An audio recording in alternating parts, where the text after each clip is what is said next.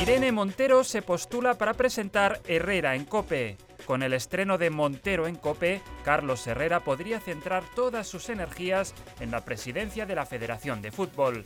Pablo Motos no ha tardado en ofrecerse a cubrir la vacante en el Ministerio de Igualdad. Excepto Falcons y derivados, repitió Sánchez hasta 10 veces mientras Yolanda Díaz comentaba las futuras restricciones para vuelos breves. Sí, sí, excepto Falcons, matizaba Díaz.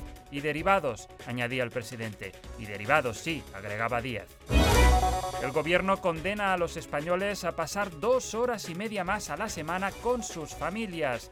La ciudadanía se ha puesto a buscar segundos trabajos inmediatamente, provocando una subida récord del empleo en España.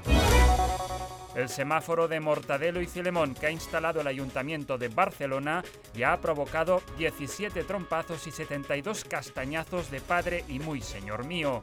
El guardia urbano bajito, cabezón y con gafas que ha acudido a arreglarlo lleva dos horas discutiendo con un buzón detienen al ladrón de un BMW que se delató usando el intermitente.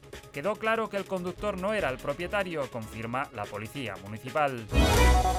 Una banda de óvulos atraca un banco de semen y se lleva mil millones de espermatozoides. Se sospecha que planeaban una reproducción a gran escala. Y acabamos con una última hora. El gobierno planea prohibir todos los trayectos en patinete eléctrico que puedan sustituirse por ir a puto pie.